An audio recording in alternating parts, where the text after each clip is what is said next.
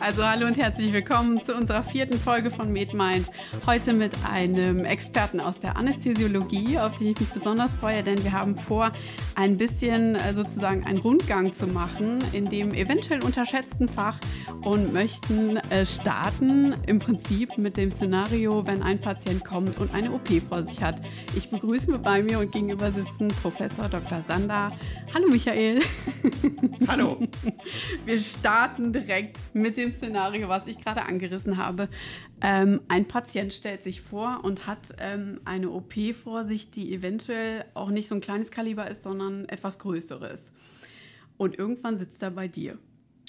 Ja, also ähm, wenn wir Patienten vor Operationen sehen, dann sehen wir die Patienten natürlich nicht als erstes, sondern wir sehen die Patienten jetzt in der Anästhesie, wenn andere Ärzte eine Indikation zu einem operativen oder einem aufwendigeren interventionellen Eingriff gestellt haben. Und dann unterscheidet uns natürlich so ein Stückchen ähm, die Tatsache, dass wir an der Stelle nicht als Heiler auftreten und sagen, der Patient hat diese oder jene Probleme und die möchte ich jetzt kurieren, sondern unsere Aufgabe ist es im Rahmen der Visite in der Anästhesieambulanz abzuschätzen, kann ich den Patienten für den operativen Eingriff optimieren, also in eine bestmögliche Verfassung bringen, so dass er die Operation oder die Intervention sicher übersteht. Jetzt hast du im Prinzip genau das angesprochen, wo ich hin wollte. Ich habe es gerade schon erklärt. Ähm, ich vergleiche Anästhesisten immer ein bisschen mit Piloten und stelle mir vor, ähm, wenn es so eine Flugreise oder eben eine Narkose zu bewältigen gibt, dann steigt man ein mit einer heiklen Phase, nämlich mit der Einleitung. Und wenn dann alles gut läuft, ist der Autopilot dran und die Landung könnte nochmal heikel werden. Das heißt, wenn du jetzt deinen Patienten, der eine OP vor sich hat, das erste Mal siehst, dann ist das ja im Prinzip der Moment, wo man überlegt, schafft der Patient das? Und vor allen Dingen, was mich dann interessiert, welche Parameter guckst du dir ganz genau an, bevor du sagst, die OP können wir so durchführen?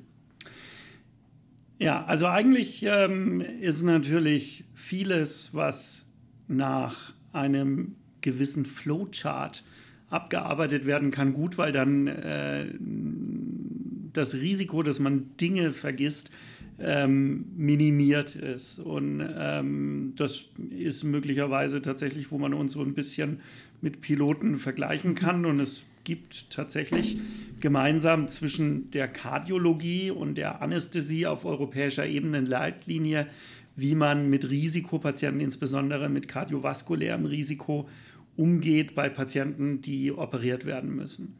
Und ähm, jetzt in a nutshell, der Patient kommt mit einem operativen Notfall. Mhm. Also zum Beispiel ein gedeckt perforiertes Aortenaneurysma. Das heißt, der verblutet innerhalb weniger Stunden, weil das dann wahrscheinlich offen rupturiert. Äh, das heißt, ich muss Narkose machen. Mhm. Egal wie krank der Patient ist, weil ich habe keine Zeit, den irgendwie zu optimieren und alles was der mitbringt, sei es eine schwere Lungenerkrankung, das muss ich dann managen. Und mhm. der erfahrene Anästhesist ist natürlich dann so der Intensivmediziner im OP und der kann das dann hoffentlich auch. ähm, wenn der Patient jetzt aber für einen elektiven Eingriff, also elektiv heißt planbar, wir haben zum Beispiel einen Patienten, der möchte nach langer Überlegung ein neues Hüftgelenk bekommen. Jetzt kommt er in die Anästhesieambulanz und wir stellen fest, der kann sich nicht hinlegen, der kriegt keine Luft. Mhm. Und ähm, dann stellen wir fest, der hat auch Rasselgeräusche und der hat dicke Ödeme in den Beinen. Dann würden wir sagen, nein, der Patient hat offensichtlich gerade eine akut dekompensierte Herzinsuffizienz. Den können wir jetzt ganz sicher nicht elektiv die Hüfte operieren. Der muss erstmal zum Kardiologen. Mhm. Der hat jetzt einen, einen kardiovaskulären Notfall. Wir müssen jetzt hier erstmal das Herz in Ordnung bringen. Wenn das abgearbeitet ist, dann äh, können wir an die elektive OP denken. Mhm. Also soweit verhältnismäßig einfach. Der Notfallpatient kommt sofort dran. Mhm. Der nicht operative Notfallpatienten mit dem internistischen Notfall kommt natürlich nicht dran. Die meisten Patienten fallen nur leider nicht in beide Kategorien, sondern mhm. dann ähm, ist die nächste Entscheidungsfindung die Art der Operation. Es gibt Eingriffe mit sehr geringem Risiko, es gibt Eingriffe mit mittlerem Risiko und mit hohem Risiko. Ähm, Eingriffe mit geringem Risiko kann man immer freigeben, mhm. weil das kardiovaskuläre Risiko so gering ist. Also das sind zum Beispiel oberflächliche Eingriffe an der Haut. Schwieriger sind dann die Eingriffe von mittlerem und hohem Risiko. Und da ist die einfachste Variante, dass man, wenn man Zeit hat, mit dem Patienten mal Treppen steigt. Aha. Und ähm, interessanter Übersetzungsfehler, der eine oder andere wird schon gehört haben, dass man mit dem Patienten in die zweite Etage geht.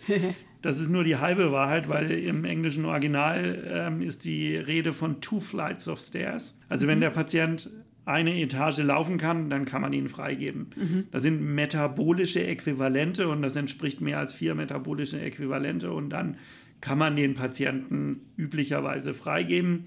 Ähm, nur wenn man die Belastung nicht konkret einschätzen kann, dann muss man weitere Risikofaktoren abschätzen und dann abwägen, ob man noch weitere Diagnostik braucht. Ich fand das Beispiel mit dem Bauchortenaneurysma vielleicht gar nicht schlecht, weil dann sind wir ein bisschen unvorbereiteter auf das, was da kommt. Also die Elektivpatienten, da hat man im Zweifel vorher wirklich abklappern können, das sind die Risiken, das sind die Vorerkrankungen, das ist die Medikation, die drin ist. Das heißt, ich kann ziemlich genau einordnen, das wird mich erwarten, so stelle ich mir das vor. Das Bauchortenaneurysma, da habe ich im Zweifel einfach schlicht nicht die Zeit, um diese Anamnese vorher zu machen. Sind das schon Fälle, wo man in deinem Fall jetzt auch wirklich ein bisschen nervöser schon rangeht, weil man weiß nicht, welche Tretminen da eventuell auf einen zukommen? Ja, ich glaube, der, der gute Anästhesist ist äh, nicht nervös, äh, sondern äh, vorsichtig und ähm, bereitet sich dann entsprechend auf alle Eventualitäten vor, wie ähm, eben der Intensivmediziner auch wenn er Patienten postoperativ übernimmt. Mhm. Ähm, spannender sind möglicherweise tatsächlich auch die Fälle, ähm, wo man primär gar nicht den Eindruck hat, dass viel passieren kann. Mhm. Also ähm, das ist eine der interessanten Phänomene, dass ähm, zum Beispiel eben große gefäßchirurgische Eingriffe und ähm, herzchirurgische Eingriffe üblicherweise in den allermeisten Zentren immer postoperativ auf die Intensivstation gehen, mhm. ähm, obwohl zum Beispiel die Sterblichkeit von einer einfachen Bypass-Operation viel geringer ist als äh, komplexe abdominalchirurgische Eingriffe, mhm. wo aber ähm, zum Beispiel ausgedehnte kolonchirurgische Eingriffe nicht notwendigerweise immer auf eine Intensivstation gehen, okay. die aber trotzdem eine doch signifikante Komplikationsrate von, ähm, ja, je nach Studien zwischen, sagen wir mal, 15 bis 30 Prozent haben. Mhm, okay. Und ähm, da ist sicherlich langfristig auch noch viel Potenzial, wo man ähm, Strategien entwickeln kann, die möglicherweise das Outcome des Patienten verbessern. Mhm. Also diese unvorhersehbaren Turbulenzen, nennen wir sie jetzt mal, um bei dem Flugbeispiel zu bleiben. Ähm, wenn wir jetzt mal ein bisschen an einen konkreten Fall rangehen würden und ähm, Herr Meier stellt sich dann meinetwegen vor mit einem Bauchaortenaneurysma, also es muss ein bisschen schnell gehen, wenn der jetzt in den Vorbereitungsraum gebracht wird und ich stehe jetzt neben dir, ich bin keine Anästhesistin, ähm, wie würdest du mich an die Hand nehmen? Was würdest du mir sagen, Alessa, das muss jetzt so und so laufen? Ja gut, bei, bei äh, diesen Patienten ist es natürlich wichtig, dass man trotzdem im Rahmen der zur Verfügung stehenden Zeit sich einen Überblick verschafft, solange der Patient hämodynamisch stabil ist, was mhm. er an Vorerkrankungen hat, an Allergien, ähm, wie die Herzfunktion ist, wie die Lungenfunktion ist, welche Medikamente er nimmt, mhm. äh, inwieweit möglicherweise die Gerinnung kompromittiert ist und ähm, der Patient äh, möglicherweise eine eingeschränkte Nierenfunktion hat, mhm. ähm, dann ist es ähm, so, dass ähm, Patienten im Rahmen der Einleitung besonders intensiv überwacht werden müssen. Ähm, wir wissen, dass ähm, gerade Patienten mit Gefäßerkrankungen besonders sensibel auf die Gabe von ähm, Anästhetika reagieren. Eine Anästhesie besteht aus letztendlich drei Säulen. Ähm, wir müssen für die Operation die Schmerzempfindung ausschalten. Wir müssen für die Operation das Bewusstsein ausschalten und wir müssen für Teilschritte von Operationen wie zum Beispiel die Intubation und manchmal bei Operationen dann auch äh, für die Operation als solche die muskuläre Aktivität ausschalten durch die Gabe mhm. von Muskelrelaxantien. Also ähm, sprich, für eine, für eine Anästhesie verwendet man üblicherweise dann ähm, ein Opiat, mhm. ähm, ein Hypnotikum, also zum Beispiel Propofol oder Etomidate und ein Muskelrelaxanz, also mhm. zum Beispiel Cisatracurium oder Rocuronium ähm, oder manchmal ein depolarisierendes, das Succinylcholin. Mhm. Das würde jetzt aber, glaube ich, zu weit führen in, in der Detailtiefe. ähm, bei jetzt dem geschilderten Notfallpatient würden wir uns natürlich Sorgen machen, dass der Patient im Rahmen der Narkoseeinleitung entweder eine hypertensive Entgleisung mhm. bekommen kann, wenn wir die Narkose einleiten und laryngoskopieren, also sprich den Beatmungsschlauch in die Luftröhre einführen und die Narkose ist nicht adäquat tief Mhm. dann ist das ein ziemlich schmerzhafter Reiz, der bei Patienten, wenn die zu wach sind, zu einem teilweise ja krisenhaften Anstieg des Blutdrucks führen kann. Das wäre natürlich für ein gedeckt perforiertes Aneurysma eher ungünstig. ungünstig ja. ähm, umgekehrt, äh, und das ist letztendlich bei diesen Patienten mindestens genauso häufig, kann eine überdosierte Narkoseeinleitung auch zu einer schweren Hypotension führen. Mhm. Und das ist für die Organsysteme natürlich genauso ungünstig. Und nachdem wir verschiedene Möglichkeiten haben, den Blutdruck zu messen, ähm, mhm. also wenn wir jetzt rumfragen könnten, mhm. dann wäre es ganz interessant, ähm, was unsere Hörerschaft meint, äh, wie wir bei so einem Fall den Blutdruck messen. Ja. Ähm, weil jeder kennt natürlich zu Hause die nicht invasive Manschettenmethode. Mhm. Äh, die hat allerdings den Nachteil, dass die diskontinuierlich ist. Das heißt, für so einen Patienten wäre das eher ungeeignet. Mhm. Selbst wenn ich jetzt äh, sage, ich messe jetzt nur einmal in der Minute, mhm. äh, habe ich dann halt doch ein ziemlich langes Fenster, wo ich keinen aktuellen Blutdruck habe. Und deswegen würde man in lokale Anästhesie bei so einem Patienten die Blutdruckmessung invasiv machen. Also man mhm. würde ähm, eine radiale Arterie punktieren und darüber den, den Blutdruck messen. Mhm und ähm, hat dann die Sicherheit, wenn man die Narkose einleitet, dass der Blutdruck dann im Zielbereich ist. Und ähm, der Zielbereich ist natürlich so ein bisschen patientenindividuell und ehrlicherweise muss man sagen, äh, für die operativen Eingriffe gar nicht so genau definiert. Ah, ja. Also es gibt verschiedene Expertenempfehlungen. Ähm, es gibt ein, von Herrn Bieker ein, ein sehr interessantes Paper, die haben mal geguckt und versucht zu definieren, was eine perioperative Hypotension ist. Mhm. Ähm, und ähm, die haben dann ähm, in einer, ich kann es nicht mehr genau sagen, aber in der Größenordnung von 130 Studien 140 Definitionen einer Hypotension gefunden, ja. damit alle was mitnehmen können. Hm. Also so eine ganz gängige Empfehlung, ist jetzt vor kurzem im British Journal of Anesthesiology herausgekommen, wo man sagt, naja, wahrscheinlich hat den höchsten Wert ein Mitteldruck, ähm, der so zwischen 65, 60 äh, seine untere Grenze hat. Also mhm. wenn, wenn es da eine signifikante Unterschreitung gibt, ähm, dann ist das wahrscheinlich schlecht. Und deswegen würden wir bei dem Patienten auf jeden Fall im Rahmen der Narkoseeinleitung invasiv den Blutdruck messen. Den Blutdruck, genau. Jetzt hätte ich nämlich überlegt, würdest du mir einfach so die Spritze in die Hand geben und sagen, hier, also wir können ja mit dem Opiat mal anfangen und du machst mal. Also der Blutdruck wäre auf jeden Fall ein Parameter, den ich im Auge haben müsste. Ich kann jetzt nicht einfach loslegen, sondern ähm, das ist so ein Richtwert, der mir schon sagt, wie reagiert jemand eigentlich überhaupt, wenn wir anfangen. Also es gibt gewisse Risikofaktoren, wo man ähm, tatsächlich vorsichtig sein muss.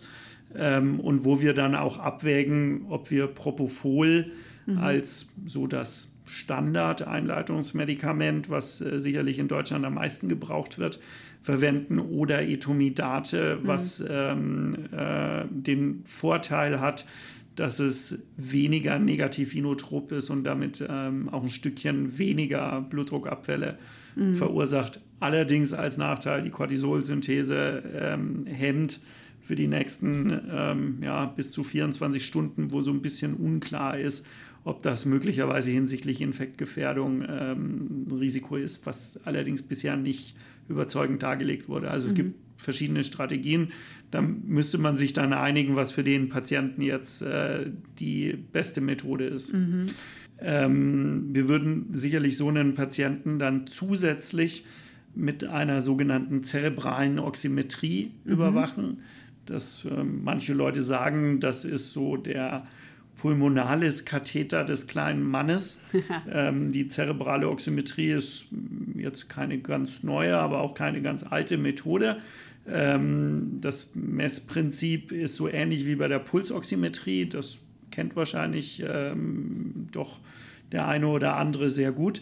Ähm, nur dass hier quasi die Gewebesättigung im Hirngewebe, im, im Frontalhirn gemessen wird mhm. und man ähm, bestimmte Dinge mal annimmt. Also man, man nimmt natürlich an, dass das Gehirn der meisten Menschen ähm, erstmal priorisiert, perfundiert wird und äh, dass dann die Sauerstoffausschöpfung ähm, eine gewisse Funktion hat zwischen Sauerstoffangebot und Sauerstoffverbrauch äh, darstellt. Mhm. Und wenn die Sättigung abfällt, das ein Hinweis sein kann, dass der Patient ein Problem hat, was man dann näher beleuchten muss. Mhm.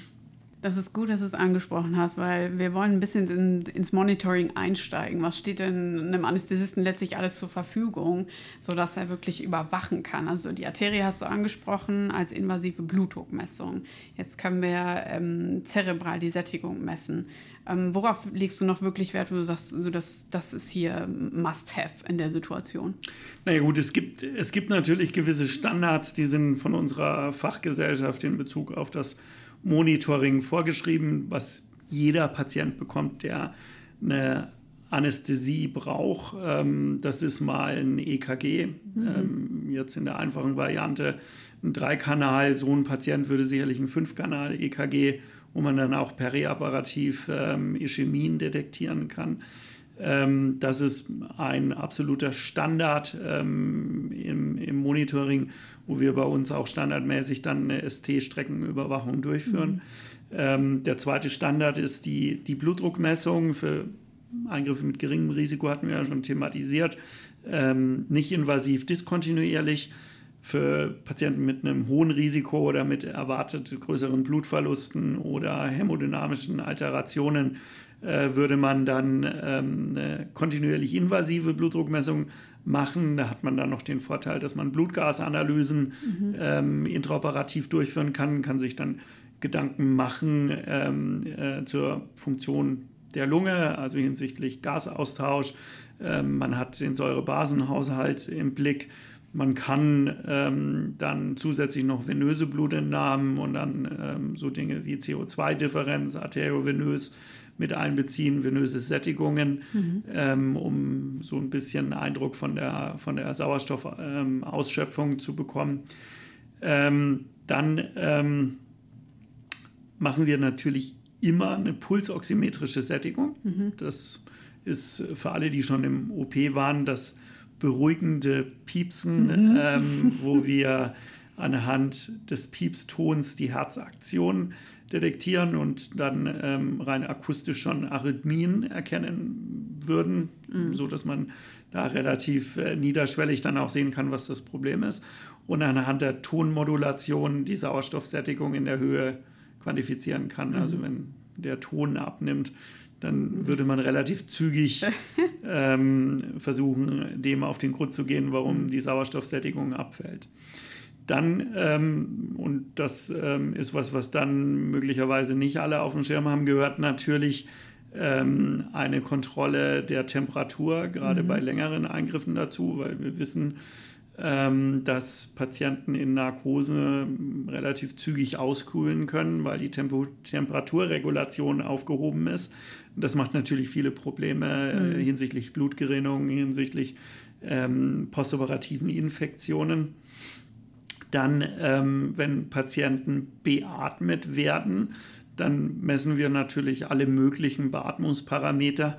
Mit am wichtigsten ähm, ist eine, eine Kapnographie, mhm. also dass wir ähm, A mal messen, ob überhaupt CO2 ähm, endexpiratorisch zurückkommt und dann ähm, wie viel CO2 endexpiratorisch zurückkommt. Mhm. Äh, da kann man dann auch ähm, äh, gewisse Pathologien ableiten in der äh, CO2-Differenz zwischen Expiration und BGA. Mhm. Und man kann zum Beispiel in bestimmten Situationen bei ähm, Patienten mit Spastik ähm, abschätzen anhand der CO2-Kurve, ähm, ob möglicherweise ein Beatmungsproblem bei dem Patienten vorliegt ähm, man bis hin zu, sag ich mal, technischen Spitzfindigkeiten, für die sich nur Anästhesisten interessieren. ähm, wir sind ja äh, grundsätzlich, äh, sag ich mal, ähm, äh, sehr ressourcenschonend, zumindest im Ansatz. Im Gegensatz zur Intensivmedizin verwenden wir bei unseren Narkosegeräten das Prinzip der Rückatmung. Mhm. Also wir ähm, ersetzen nicht das komplette Atemminutenvolumen unserer Patienten durch Frischgas bei Narkosegeräten, sondern nur einen kleinen Anteil. Mhm. Also wenn man sagt, unser Patient hat, was weiß ich, ein Atemminutenvolumen je nach Größe und Gewicht zwischen 5, 6, 7 Liter pro mhm. Minute, ähm, würde man ähm, längere Narkosen zum Beispiel mit 0,5 Liter pro Minute Frischgasfluss ähm, fahren. Und das ähm, macht natürlich das Problem evident, wir müssen irgendwie das CO2 loswerden. Ansonsten mhm. würde unser Patient ja ganz hohe CO2-Konzentrationen zurückatmen. Ja. Und das wird eliminiert durch den Atemkalk. Da wird das ah. quasi gebunden. Mhm. Und ähm, auch Atemkalk ist erschöpflich wie alle Ressourcen der Erde. Ähm, und deswegen messen wir auch die inspiratorische CO2-Konzentration, um zu kontrollieren, dass wirklich das CO2 mhm. ähm, aus äh, der quasi recycelten Luft gefiltert ist. Mhm. Ähm, genau, das ist so das Standardmonitoring und wovon wir zum Teil schon gesprochen haben, ist eben erweitertes Monitoring, ähm, dass man zum Beispiel bei solchen Patienten eine zerebrale Oximetrie macht, mhm. um ähm, eine Rückmeldung zur Sauerstoffversorgung des Gehirns und daraus ein Stück weit abgeleitet ähm, des Restkörpers äh, zu bekommen. Man kann bei solchen Patienten dann das Herzzeitvolumen und ähm, möglicherweise venöse Sättigung messen mit wenn es indiziert ist, einem Pulmonalarterienkatheter mhm. ähm, äh, mit einem ähm, anderen HZV-System wie dem PICO-System, mhm. weil man da bei gefäßchirurgischen Patienten ein bisschen zurückhaltend äh, sein wird. Und dann haben wir natürlich bei solchen Patienten immer noch die Möglichkeit, ähm, intraoperativ kontinuierlich ähm, eine Echokardiographie mit, mit mhm. einer TE-Sonde zu machen, um mhm. uns dann noch eine genaue Vorstellung von der Herzfunktion rechtsventrikulär, linksventrikulär und ähm, der Klappenfunktion ähm, zu ja. verschaffen. Also ich stelle mir das so vor, dass zum Thema Autopiloten, wenn alles gut läuft, und die Werte auf den Monitoren, die machen erstmal auch keinen schlechten Eindruck, das sieht stabil aus. Und dann gibt es ja so Szenarien, da kündigen sich da Vorboten an, dass, dass man schon sieht, uh, der, das könnte jetzt hier woanders hinlaufen. Ja, na gut, das ist sicherlich äh, nicht ganz leicht, weil natürlich gerade intraoperativ das, das Vorgehen dynamisch ist. Mhm. Ähm, es gibt natürlich gewisse Situationen, äh, wo man ähm, aufgrund von Erfahrung weiß, dass es kritische OP-Schritte gibt. Mhm. Also die Erfahrung sich, ist es leider dann? Wo sich dann durchaus äh, es sich ankündigt, dass äh, bestimmte ähm, Blutungssituationen auftreten mhm. Äh, können und, und man dann entsprechend natürlich sich vorbereiten kann. Es gibt aber natürlich dann auch ähm, akute Ereignisse, die dann ähm, letztendlich ad hoc gelöst werden müssen. Mhm. Ähm, wichtig ist sicherlich, dass der, der vigilante Anästhesist wird äh, kontinuierlich über, über das Tuch gucken und sehen, was der Operateur macht. Mhm. Also wenn bei bestimmten Operationen eben die Aorta geklemmt wird, dann ist es nicht verwunderlich, äh, dass der Blutdruck ansteigt, mhm. wenn, wenn dann natürlich durch die Klemme der, der Gefäßwiderstand sich ad hoc doch erheblich äh, erhöht mhm. und, und das wird natürlich äh, einen Anästhesisten nicht unvorbereitet treffen. Ehrlicherweise muss man sagen, das wird der Chirurg natürlich auch in, in Rücksprache mit dem Anästhesisten machen und da wird man sich natürlich vorbereiten, den Patienten da vorsichtig hinführen. Umgekehrt ist es genauso, wenn solche Gefäßklemmen entfernt werden, dann mhm. wird nicht der Chirurg äh, einfach die Klemme aufmachen ähm, und dann äh, ähm, hat der Patient keinen Blutdruck mehr, sondern das passiert dann in, in enger Absprache. Mhm. Aber es ist natürlich schon äh, so, dass es da eine gewisse sinnvolle Arbeitsteilung ist. Äh, der Chirurg konzentriert sich auf ähm, die bestmögliche operative Technik mhm. und ähm, wird natürlich hier und da möglicherweise ähm, ähm das Herz manchmal äh, in der Funktion rein mechanisch behindern.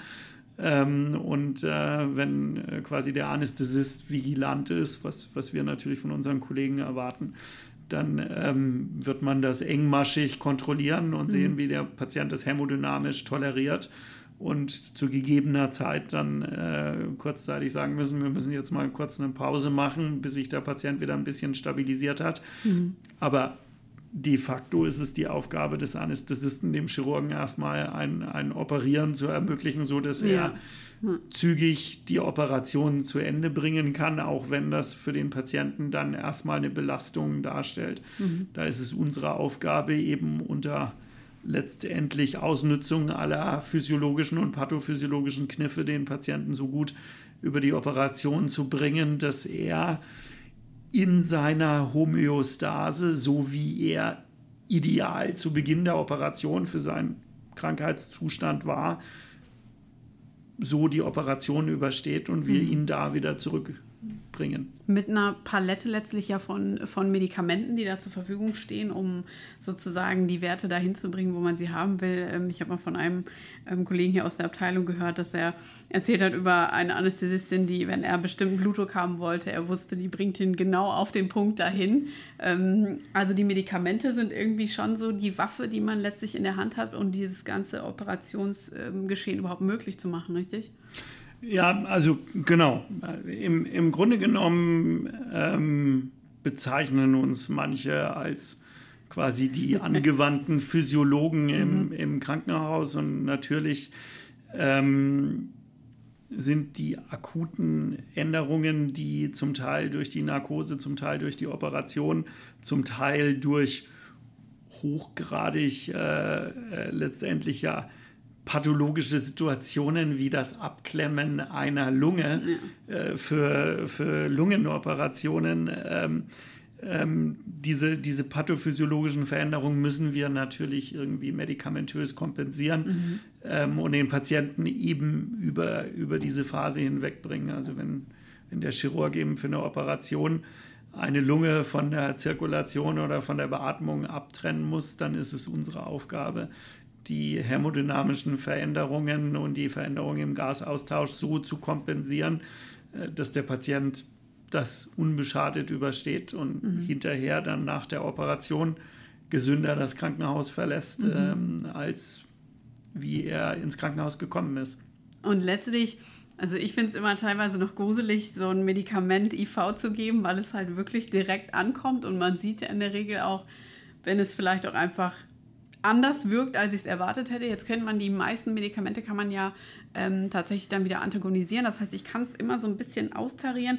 Ähm, Gibt es da irgendeine Situation, vor der du warnen würdest? Also wenn ich jetzt neben dir stehen würde und du sagen würdest, guck mal, also hier bei der Geschichte muss man wirklich, wirklich hingucken und genau wissen, was man da gibt. Naja, ich meine, gut, das, das gilt natürlich im Grunde genommen für alles. Für alles. ähm, aber sicherlich äh, Dinge, die besonders gefährlich sind, äh, sind äh, natürlich ähm, Medikamente, die zum Beispiel den Blutdruck äh, beeinflussen, wie Katecholamine. Mhm. Ähm, und auf der anderen Seite Medikamente, die zu einer Vasodilatation führen oder zu einer Blutdrucksenkung. Und da ähm, ist es schon extrem wichtig, dass man ähm, da titriert und vorsichtig agiert, äh, mhm. weil genau das mit dem Antagonisieren funktioniert da eben nicht wirklich besonders gut. Also wenn man ja. ein Katecholamin überdosiert hat, ähm, äh, dann ist es im Rahmen gewisser Grenzen sinnvoll, die Ruhe zu bewahren und, mhm. und erstmal zuzuwarten, weil die Halbwertszeit von Katecholamin ist glücklicherweise sehr kurz. Und eine Berg- und äh, Talbahnfahrt, dass man dann versucht, durch ein vasodilatierendes Medikament eine, eine in Maßen bestehende Blutdruckspitze behandeln möchte, die dann zu einer Hypotension führt, mhm. wo man dann die Hypotension wieder behandelt durch äh, ein Katecholamin, äh, ist in der Regel keine besonders gute Idee. Mhm, also Ruhe bewahren ist äh, schon ein guter Ratgeber. Ja, der beste Ratgeber ist, äh, die Medikamente so zu titrieren, ja, das dass man diese so. Situationen äh, vermeidet. Ja. Mhm.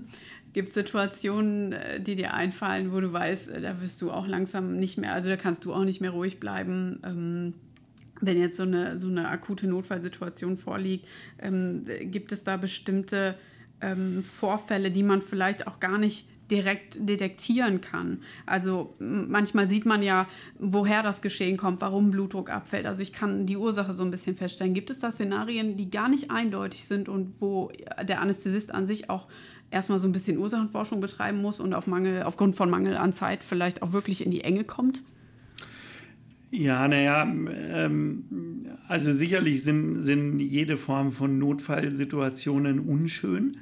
Ähm, aber genau da ist es ja unsere Aufgabe, die Ruhe zu bewahren und, und ähm, sinnvoll ähm, strategisch vorzugehen und ähm, durch ja, gute Vorbereitung, einem Plan A, B, C und D ähm, relativ zügig die akute hämodynamische Instabilität des Patienten ähm, zu detektieren. Mhm. Also bei, das ist verhältnismäßig einfach bei großen Operationen mit komplettem mhm. Monitoring. Der wird operiert, der Chirurg steht im Blut und im Echo ist der linke Ventrikel leer. Ja. Das kann man erklären. Der wird einen Volumenmangel haben. ähm, das heißt, der Chirurg muss jetzt die Blutung stillen und wir müssen sehen, dass wir den mhm. Patienten äh, transfundieren mhm. und über ja schon präemptiv, ähm, präoperativ gelegte große Zugänge, ja. möglicherweise mit einem Druckinfusionssystem, den Patienten mit Volumen, sekundär dann mit, mit ähm, ähm Erythrozytenkonzentraten versorgen. Oder der Patient, äh, der ähm, Patient hat einen niedrigen Blutdruck, der Chirurg sieht ganz unschuldig aus, äh, wir machen mhm. Echo, der Patient pumpt nicht. Okay. Mhm. Wir gucken aufs EKG und sehen, hey, ich glaube, der, der hebt. Mhm. Äh, jetzt hat er möglicherweise intraoperativen Myokardinfarkt. Ja. Ähm, Ruft ihr dann die Kardiologen an? Also wir würden sicherlich, als äh, ist natürlich sicherlich ein Vorteil, an der Uniklinik mit dem Kardiologen mhm. Kontakt aufzunehmen und dann mit dem Chirurgen zu besprechen, dass man den Eingriff jetzt so schnell wie möglich beendet ja. ähm, und dann ähm, gegebenenfalls äh, zügig ähm, dem Patienten einen Herzkatheter zuführt. Ja. Ähm, weil wenn er jetzt wirklich einen Koronarverschluss mhm. hat, dann wird der Anästhesist ihn nicht, äh, der Patient ja, ja. braucht kein Medikament, sondern mhm. Koronarperfusion. Ähm, und das Ganze dann natürlich differenzierter, Rechtsherzversagen, Linksherzversagen, vielleicht hat der Patient einen Spannungspneu. Mhm. Ähm, das ist so unser Repertoire, wo wir akute hämodynamische Instabilität mhm. ähm, versuchen müssen, schnell äh, zu lösen und dann eine sinnvolle Therapie. Kommen wir zur Landung. alles ist gut gegangen, wir haben die Turbulenzen im Griff gehabt. Also wenn dann alles gelaufen ist, der Patient ist im Aufwachraum, ähm, muss man da noch Sorgen haben? Ja, ähm, leider ja. ähm, also die, ähm, das Bemerkenswerte an der operativen Medizin ist, das Risiko, im OP zu sterben, ist extrem gering. Mhm. Ähm, das Risiko im Laufe der nächsten 30 Tage nach Operation zu sterben, ist um ein Vielfaches größer. Mhm. Deswegen ist es äh, ja ganz bemerkenswert, dass auf Intensivstationen nach ausgedehnten Eingriffen natürlich die Angehörigen anrufen, ja. fragen, hat er die Operation gut überstanden? Mhm. Und ähm, die qualifizierte Antwort eigentlich sein müsste, ja, schon, aber der gefährliche Teil des Aufenthalts beginnt erst mhm. jetzt. Mhm. Ähm, und das liegt schlicht und ergreifend daran, dass natürlich ähm, wenige Orte auf der Welt so sicher sind wie der OP, äh, wo man einen hoch ausgebildeten Chirurgen oder Interventionalisten hat, der sich um den Patienten kümmert und einen Anästhesisten, der nur dafür da ist, dass der Patient zu jedem Zeitpunkt optimal behandelt wird, äh, seine Homöostase behält. Mhm. Das Ganze abgeschwächt gibt es dann noch auf der Intensivstation, aber schon da ist es ja nicht so, dass ein Arzt nur für einen Patienten ja. zuständig ist und schon gleich gar nicht auf Normalstationen. Und mhm. das Problem ist, dass möglicherweise subtile Minderperfusionen im OP langfristige Auswirkungen auf das postoperative Outcome von Patienten haben. Wir wissen mit, naja, einer gewissen Evidenz, dass ähm, doch mit einer größeren Wahrscheinlichkeit eine zielorientierte hämodynamische Therapie, wo man darauf achtet, dass der Patient ähm, während der Operation gut mit Sauerstoff versorgt ist, keine Hypotensionen hat, dass das ähm, Komplikationen verhindern kann. Und zwar insbesondere, und das ist bemerkenswert, infektiöse Komplikationen. Also die mhm. Patienten haben dann weniger Wundinfektionen, weniger Lungenentzündungen. Ähm, aber auch ischäme Komplikationen, also die Patienten haben weniger Nierenversagen äh, postoperativ. Ähm, einfach weil eben so eine, so eine Ischämie-Reperfusion durch eine Hypotension während äh, Operationen und gerade wenn das öfter passiert, eben schon den Organismus belastet, mhm. aber der Patient natürlich nicht unmittelbar nach Ende der Operation ja, ein Nierenversagen hat, mhm. sondern das dann halt im Verlauf von zwei, drei Tagen entwickelt und mhm. dann der Patient möglicherweise schon auf der Normalstation ist und es dann eine gewisse Zeit dauert, bis ähm, äh, er eben dann möglicherweise zusätzlich eine Infektion erleidet und dann äh, möglicherweise eine Sepsis und wieder auf die Intensivstation aufgenommen wird.